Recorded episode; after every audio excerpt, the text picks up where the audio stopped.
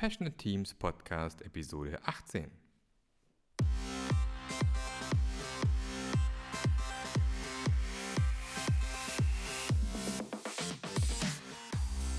Was ist das Geheimnis passionierter Teams? Warum gibt es nur so wenige davon? Und wie können wir es schaffen, dass es mehr werden? Wenn euch diese Fragen umtreiben, dann seid ihr hier genau richtig. Wir sprechen mit nationalen und internationalen Experten zu diesem Thema und gehen dem Geheimnis passionierter Teams nach. Denn das ist unsere Passion, dafür brennen wir. Willkommen beim Passionate Teams Podcast.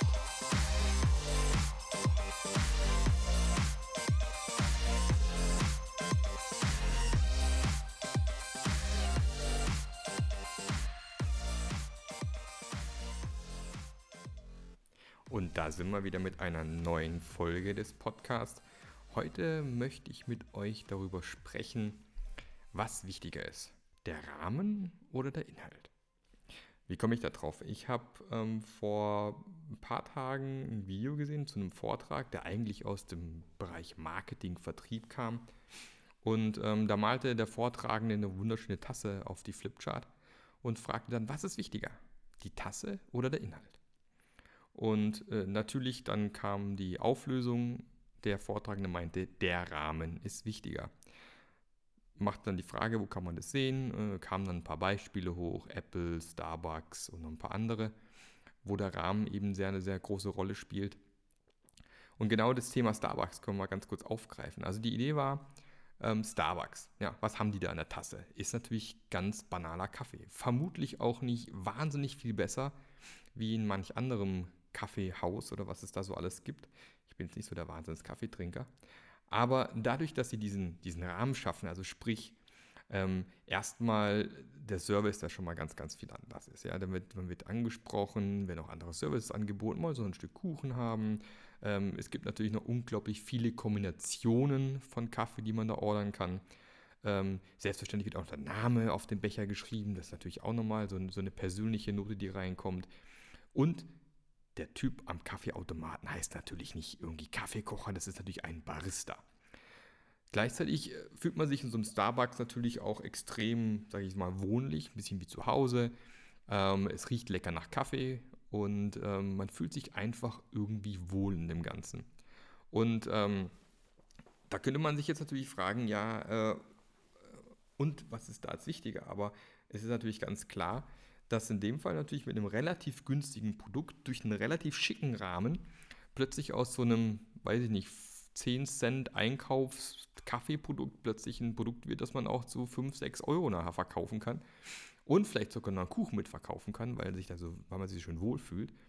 Und das ist natürlich richtig. Ich glaube schon, dass man in diesem Umfeld tatsächlich davon sprechen kann, dass der Rahmen schon eine sehr, sehr große Rolle spielt. Und jetzt habe ich mich gefragt, kann man das auch auf Teams übertragen? Ist es dort auch so, dass der Rahmen um das Team, für das Team wichtiger ist als das Team, der Inhalt selber, als die Personen in diesem Team arbeiten? Und ähm, da ist mir als erstes die Metapher eingefallen, so Metapher Rennwagen. Ja, da habe ich also einen Rennwagen, den könnte man so als Rahmen bezeichnen, ein, ein super Teil. Und ähm, der muss natürlich erstmal erstklassig aufgebaut sein und funktionieren. Kann ich da als irgendein, sage ich mal, irgendjemand Unbedarftes reinstecken? Natürlich nicht. Ich meine, wir reden ja ähm, nicht davon, dass ich da jetzt einen Bäcker reinsetze. Wir reden ja schon davon, dass es natürlich auch irgendeiner sein sollte, der sich zumindest Rennfahrer nennt, eine gewisse Erfahrung haben sollte. Also kann natürlich einer sein, der gerade irgendwie frisch von der Formel 3 dann irgendwie in die Formel 1 aufgestiegen ist. Aber selbstverständlich soll der zumindest Rennfahrer sein. Also wir wollen jetzt nicht übertreiben und sagen, da stecke ich jetzt einen Sechsjährigen rein oder einen, weiß ich, einen, was ich, äh, keine Ahnung, äh, einen Schneider. Super.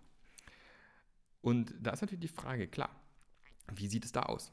Ähm, hat er natürlich dann dieser, dieser, dieser Rennfahrer, dadurch ist er automatisch besser, weil der Rahmen der Rennwagen gut passt. Und ich glaube, das ist ein bisschen zu kurz gegriffen.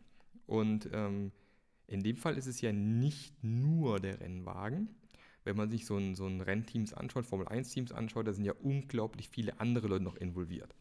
Also wir haben da zum Beispiel, keine Ahnung, das, das Mechaniker-Team, wir haben das Team, ähm, was für die Diagnose irgendwie zuständig ist. Es gibt natürlich auch persönliches Personal für, für den, den Rennfahrer, sprich, es gibt einen Masseur, einen Physiotherapeut, äh, vielleicht sogar einer, der mit ihm abtrainiert. Ähm, es gibt irgendeinen Teammanager, der natürlich auch noch gewisse Einfluss auf denjenigen hat und so weiter und so fort. Also all das drumherum ist irgendwo wichtig. Und dann glaube ich schon, dass ähm, ein Rennfahrer, auch wenn er nicht so super erfahren ist, natürlich davon profitiert, wenn das Umfeld natürlich diverse Voraussetzungen schafft, dass man erfolgreich sein kann.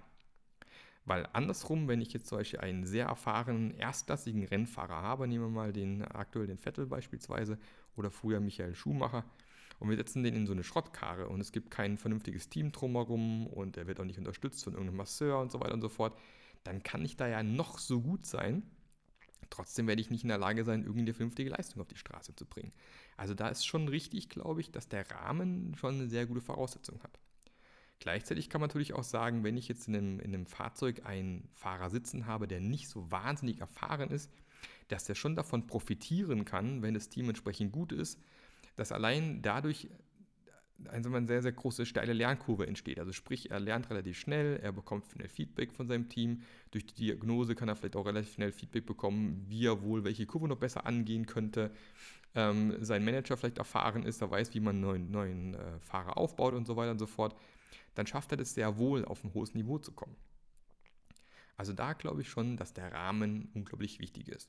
Das gleiche mit dem Saxophon beispielsweise.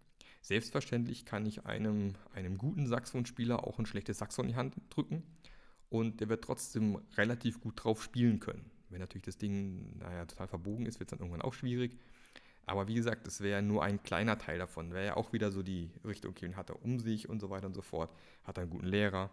Also ich denke schon, dass dort der Rahmen sehr, sehr wichtig ist, um tatsächlich irgendwo erfolgreich zu sein. Und geht das eben auch mit schlechtem Inhalt, ist die Frage. Ja, also wenn ich jetzt mir die, die Kaffeetasse überlege, ist natürlich die Frage, wenn ich das nicht so wahnsinnig guten Kaffee reinmache, kann ich das übertünchen, wenn der Rahmen drumherum gut ist. Bei Kaffee würde ich jetzt sagen, ab einem gewissen Grad wird es schwieriger. Also wenn der Kaffee kein Kaffee mehr ist oder wenn da plötzlich Tee im Kaffeetasse drin steckt oder wenn der Kaffee total dünn ist oder keine Ahnung, verdorben, keine Ahnung.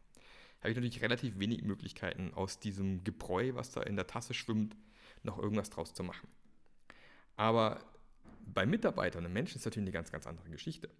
Weil Menschen sind per se, also ich behaupte es mal per se, es gibt keine schlechten Mitarbeiter und es gibt per se erstmal auch keine schlechten Teams in dem Sinne. Oder zumindest nicht, dass diese Teams nicht in irgendeiner Form oder Mitarbeiter nicht in irgendeiner Form noch irgendwo wachsen können. Ja, klar muss man einfach mit einem, mit einem schlechten Team vielleicht starten, aber wenn man dann die Rahmenbedingungen richtig setzt, kann so ein Team natürlich auch genau in die richtige Richtung nachher wachsen. Und ähm, das kann eben auch verschiedene Gründe haben. Wenn ich jetzt tatsächlich ein schlechtes Team in irgendeiner Form habe, dann ist die Frage, woran liegt das? Und in den allermeisten Fällen findet man dann eben raus, es liegt tatsächlich am Rahmen, am Drumherum. Entweder ist der Mitarbeiter am falschen Platz eingesetzt und ähm, hat vielleicht die völlig falsche Position, völlig falsche Rolle. Ähm, ich hatte vor, ähm, vor einem, ja mittlerweile einem Jahr oder eineinhalb Jahren den Fall, dass ich in ein Team reingekommen bin, wo man eben Projektleiter eingesetzt hat in dieses Team, der nachher auch, äh, wenn ihr euch im agilen Kontext auskennt, auch die Product Owner Rolle spielen sollte in dem Team. Und der völlig fehlbesetzt war. Ich glaube, er selber wusste das auch, wollte es sich aber nicht eingestehen. Und das ganze Team hat darunter gelitten.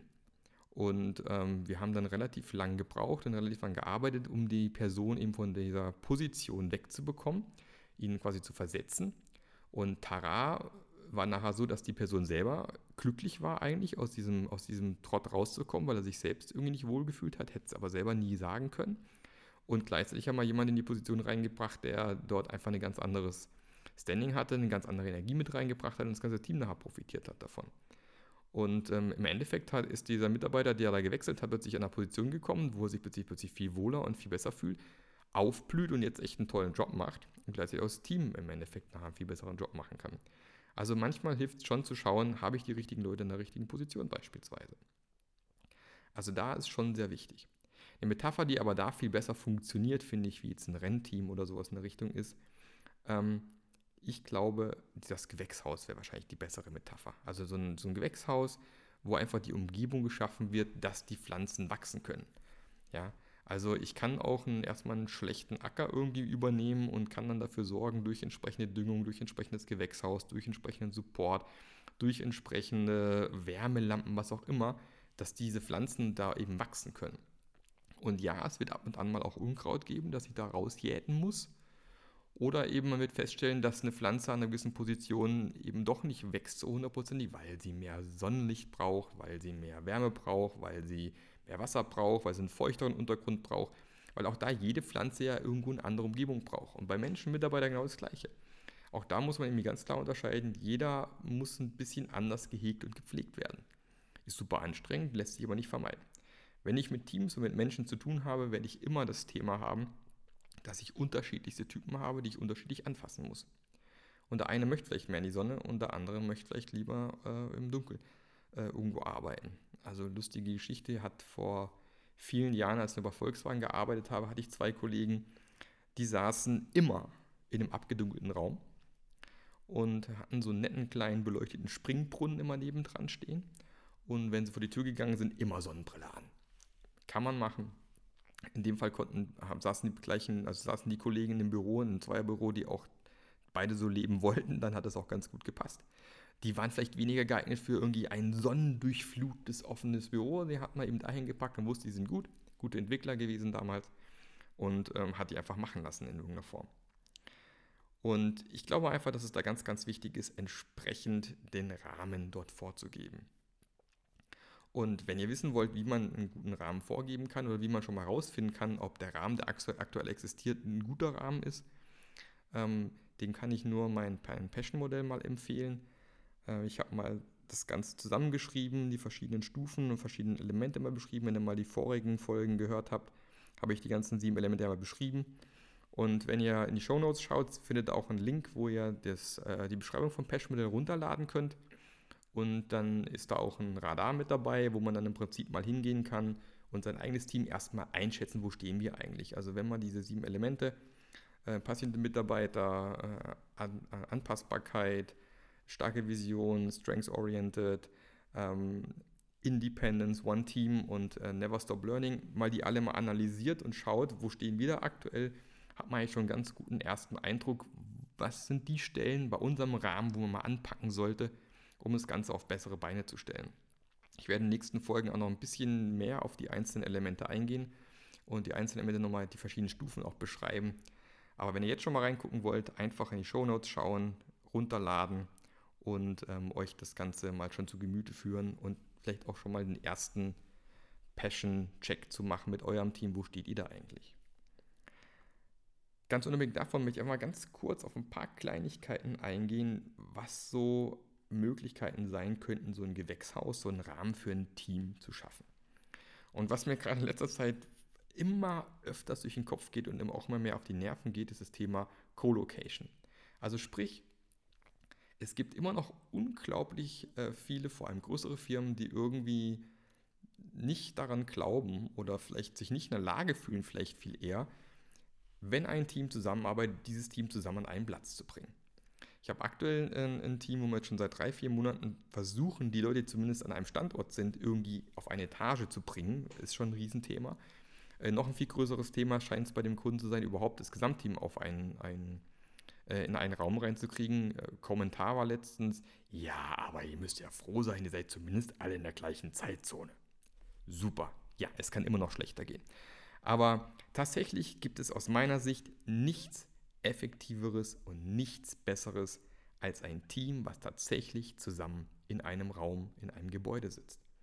Und ich halte es für einen totalen Blödsinn äh, zu behaupten, heute kann man nicht mehr ohne verteilte Teams arbeiten. Wir sind mittlerweile global und es gibt keine anderen Möglichkeiten. Wir müssen verteilt arbeiten heutzutage. Es gibt ja mittlerweile auch ewig viele Tools, die genau dieses Arbeiten unterstützen. Und ähm, es gibt immer mehr, ähm, was weiß ich, irgendwelche Screen-Sharing-Tools, äh, es gibt irgendwelche Videoconferencing-Tools und so weiter und so fort, die aufgebaut werden. Und ja, wenn ich jetzt irgendwo verteilt arbeite und es sind eher solche Sachen wie, ich habe ein weltweites Marketing-Team oder ich habe irgendwie ein weltweites, keine Ahnung, Team, was in irgendeiner Form äh, andere administrativen Dinge tut, funktioniert das sicher gut. Wenn ich aber ein Team habe, was gemeinschaftlich ein Produkt entwickeln soll, dann wird es immer schwer und es immer schlechter, ein verteiltes Team zu haben, wie ein Team, das an einem Ort ist. Und da kann mir keiner erzählen, dass es irgendwie eine bessere Lösung gibt als ein Team an einem Ort. Und tatsächlich gibt es mittlerweile auch immer mehr Firmen, die es tatsächlich auch verstehen und wissen, Ja, wenn wir tatsächlich irgendwo weiterhin erfolgreich sein wollen und am Markt bestehen wollen, müssen wir da etwas tun.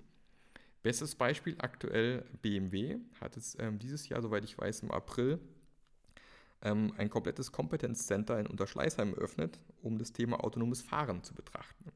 Da sind ca. 1800 Ingenieure in einem Gebäude am gleichen Ort, um am Thema autonomen Fahren zu arbeiten. Die haben begriffen, wir werden nicht in der Lage sein, im notwendigen Tempo Produkte zu entwickeln, wenn die Leute weltweit verteilt sind. Das funktioniert nicht. Spätestens, wenn ich Element wie Hardware drin habe, wo ich vielleicht auch mal einen Teil von A nach B verschicken muss und dadurch Zeit verliere, wird es einfach unglaublich schwierig. Natürlich gibt es auch Beispiele für Teams, die verteilt extrem gut funktionieren. Und nehmen wir mal einfach die Firma Automatic, die WordPress beispielsweise machen mittlerweile. Ähm, die Software, wo, glaube ich, die, die meisten mittlerweile sind, glaube ich, sogar zwei Drittel aller, aller Server weltweit oder aller Webseiten weltweit laufen mittlerweile auf WordPress. Ja, ist richtig. Bloß da muss man wissen, jeder Mitarbeiter bei Automatic arbeitet für sich in seinem Homeoffice. Das heißt, sie sind quasi gezwungen, wenn sie mit ihren Kollegen in, in, äh, in Dialog treten, müssen sie diese Online-Tools benutzen. In dem Augenblick, wo ich ein Team habe, an einem dieser Standorte, sprich zwei, drei Leute, die zusammensitzen und schon ein kleines Subteam bilden, wird die Kommunikation schon automatisch viel schlechter werden, weil was ist viel einfacher, mich umzudrehen, mit meinen Kollegen zu sprechen, weil die sind ja schon da. Ich brauche kein Tool, ich muss nichts anschmeißen, keine Videokonferenz aufsetzen, die wieder nicht funktioniert, sondern ich kann direkt mit denen sprechen. In dem Augenblick ist dieser Kontakt zu meinen Remote-Kollegen schon mal schlechter. Wenn ich aber gar kein Team für mich habe, wo ich mit dem sitzen kann, sondern mein Team automatisch in der virtuellen Welt quasi drinne steckt, dann funktioniert sowas hervorragend. Weil dann nutzt jeder diese Tools, dann ist es auch ständig on, man ist ständig irgendwie miteinander im Kontakt und dann klappt es hervorragend. Bloß ist es eine blöde Idee zu glauben, dass ich mit äh, großen verteilten Teams, die gemeinsam am Produkt arbeiten müssen und ich habe an einem Standort auch wirklich Leute zusammensitzen, dann ist die Verteilung schon mal nicht wirklich gut möglich. Dann sagt man mir immer, ja, aber wie soll das funktionieren? Wir haben ja jetzt auch schon große Teams in Rumänien und so weiter oder in Indien und solche Sachen, mit denen müssen wir zusammenarbeiten. Dann sage ich immer, ja, könnt ihr ja gerne machen. Aber wenn ihr das machen müsst und keine andere Möglichkeit seht, dann bitte schaut, dass die Teams für sich am jeweiligen Standort mehr oder weniger autonom arbeiten können. Also versucht diese Teams so weit irgendwie mit, mit definierten Schnittstellen arbeiten zu lassen, dass die für sich auch mal ein paar Wochen alleine arbeiten können und dann macht zum Beispiel ein Sync alle zwei, vier Wochen miteinander und schaut, dass ihr da zusammenkommt. In dem Augenblick, wo ihr ja quasi auf täglicher Basis mit den Leuten zusammenarbeiten müsst und vielleicht dann auch noch verschiedene Zeitzonen habt, dann ist das Ganze eigentlich immer zum Scheitern verurteilt und man ist mehr mit administrativen Tätigkeiten ähm, am Arbeiten als äh, anders möglich. Ich habe es aktuell wieder so einen Fall gehabt, ein sehr gut funktionierendes Software-Team äh, wollte aufstocken. Es war ihnen nicht erlaubt, im, im, in Deutschland Softwareentwickler einzustellen. Man musste Kollegen aus Indien dazu machen und nichts gegen indische Kollegen. Das sind sehr gute, sehr gut ausgebildete Kollegen. Aber eben in Indien, die zwei Kollegen, die da eben zum Team dazu kamen, hatten keinerlei Kontakt vor Ort. Sprich, die kannten das Projekt nicht, die wussten gar nicht, wo geht die Reise hin, die wussten gar nicht, was ist, um was geht es in dem Produkt überhaupt. Die haben irgendwelche Arbeitspakete bekommen und waren völlig fernab. Das führte dazu, dass die deutschen Kollegen im Team nichts anderes zu tun hatten, als dieses Team in Indien zu supporten, sodass erstmal die nächsten Wochen komplett die Performance vom Gesamtteam auf Null runtergegangen ist. Hoher Frustrationslevel, man hat nichts mehr geliefert und es hat überhaupt gar nicht funktioniert. Es erholt sich gerade langsam, aber eben auch dort die Effektivität ist ziemlich weit unten. Ähm, wir haben jetzt äh, zumindest geschafft, dass wir ganz klar äh, gestörte Arbeitspakete da mit abgeben nach Indien, dass die da bearbeitet werden müssen, damit zumindest da ein gewisser, ein gewisses lose Kopplung irgendwo entsteht, die dann wieder einigermaßen funktioniert.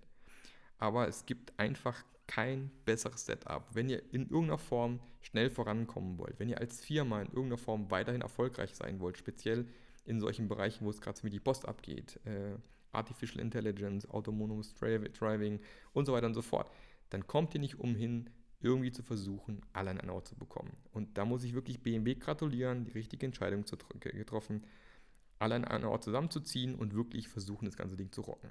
Und ich bin mir sicher, die bekommen das auch hin. Ein weiteres Thema, was ich jetzt mittlerweile sehr, sehr, sehr häufig ähm, betrachtet habe und gesehen habe, ist, vor allem ähm, Teams in großen Firmen profitieren extremst davon, wenn es eine Person gibt, die nichts anderes macht, als dieses Team am Laufen zu halten. In der agilen Welt kennt man das als Scrum Master beispielsweise. Äh, man könnte es auch als Teamcoach bezeichnen.